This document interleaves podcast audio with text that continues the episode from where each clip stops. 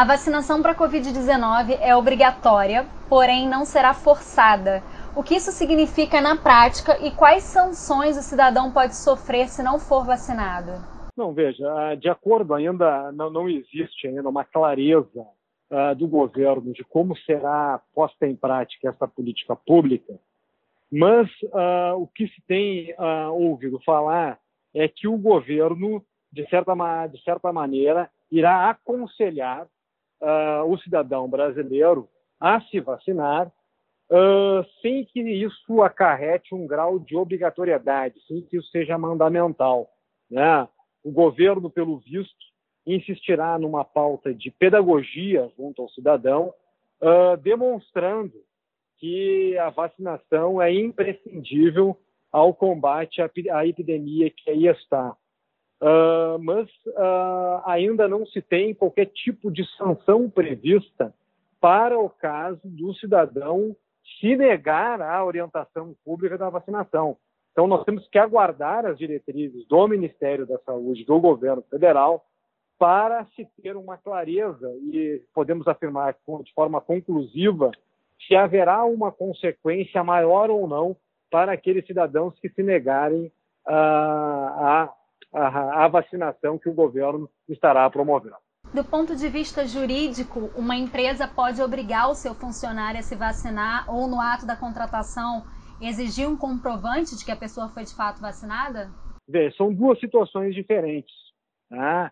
Uh, apenas o poder público possui a prerrogativa de impor obrigações uh, ao cidadão, né? Uh, especialmente obrigações em que incida, incida no âmbito de liberdade inclusive sobre o seu corpo. Né?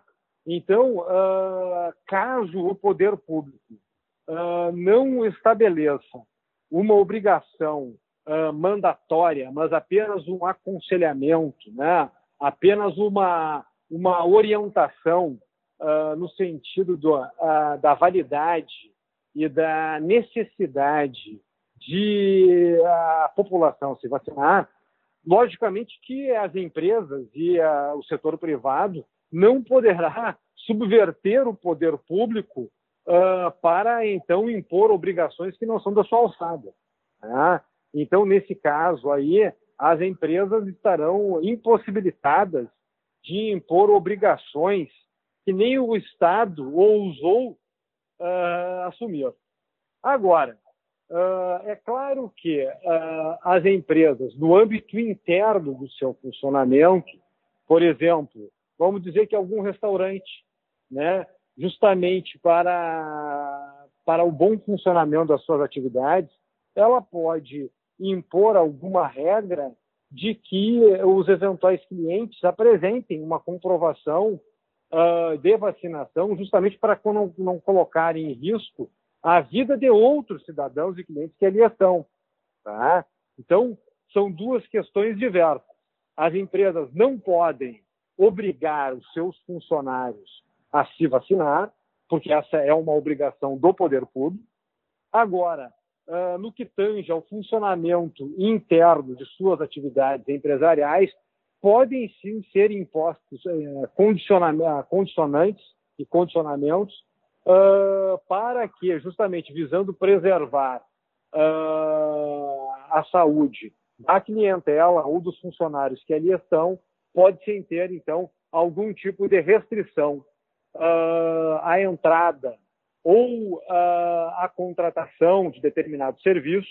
Né? Isso tem que ser visto caso a caso e pontualmente, visando justamente o que? A garantia, a prévia comprovação de que uh, aquele cliente, de que aquela empresa, de que aquele prestador de serviço uh, foi vacinado e assim não exporá a risco as pessoas que ali frequentam determinado ambiente privado. Atualmente, alguns países exigem o comprovante de vacinação de febre amarela, por exemplo. É, o senhor acredita que as empresas aéreas podem adotar para voos domésticos esse comprovante de vacinação de Covid-19? Uh, veja, então, tu falaste que já existem alguns protocolos para algumas pré-doenças pré-existentes e conhecidas que existem determinadas obrigações, determinados uh, pré-requisitos que devem ser cumpridos pelo cidadão, pelas pessoas que querem viajar para esse ou aquele país. O fato é que nós estamos diante de uma situação nova, uma situação ah, ah, absolutamente ah, que na, no último século aí não foi se vivido como agora, né, talvez somente a gripe espanhola lá dos anos de 19, 18, do século passado, né, e agora nós estamos vivendo novamente uma situação uh, de larga escala e de abrangência até então uh, não vista né, nos anos recentes. Então, pode acontecer de que uh, os países comecem a impor determinadas barreiras, né, através de decisões soberanas dos seus parlamentos ou de seus governos, com vistas a, justamente a tutelar e a proteger a saúde pública desses locais. Então, uh, sim, há precedentes, tal, tal como tu bem apontaste, da febre amarela, e nós temos que aguardar se as nações soberanas uh, vão baixar regramentos, resoluções e normas uh, semelhantes quanto à Covid-19. Tá? É possível, me parece, que aquelas nações que começarem a, o processo de vacinação uh, com antecedência e começarem a atingir um número razoável de suas populações, poderão sim impor restrições à livre circulação de pessoas. Como o senhor comentou antes sobre os estabelecimentos comerciais, é, leva a crer que as empresas aéreas podem exigir também esse comprovante de vacinação para voos domésticos ou não? Uh, me parece que é possível. Essa questão, uh, veja, uma das grandes dificuldades que tem no Brasil é que não, não existe uma unidade né, no que tange a orientação normativa. Né? O Brasil perdeu muito tempo brigando entre os entes federados, né, ao invés de justamente unir esforços e orientações gerais que criassem uma unidade, uma clareza né, uh, para o cidadão brasileiro. Né? Muitas vezes nós temos regras distintas em estados, temos regras distintas em municípios, né? não existe uma, não existiu, poderia ter tido maior planejamento do governo federal, justamente por uma, uh, o Brasil ser um país continental e que exige, de certa maneira, um, um planejamento vertical das melhores pautas de saúde pública e das regras legais correspondentes, né? mas, infelizmente, uh, batemos cabeça em alguns pontos aí que poderiam ter sido uh, melhor aí articulados com vista uma maior unidade da orientação das pautas de saúde pública que levariam a uma, uma melhor compreensão do cidadão uh, daquilo que deve ser feito, daquilo que deve ser cumprido, das precauções que devem ser uh, adotadas.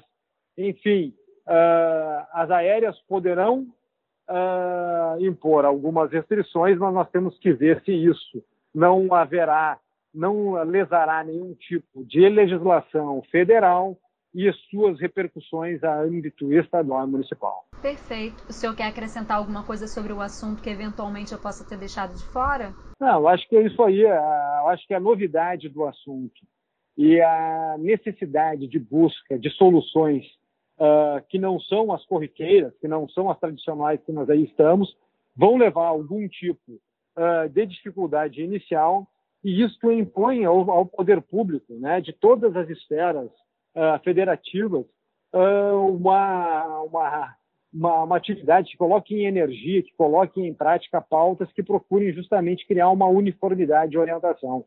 Né? Este problema somente será uh, debelado de forma rápida e eficaz se a gente tiver justamente esta concatenação de esferas.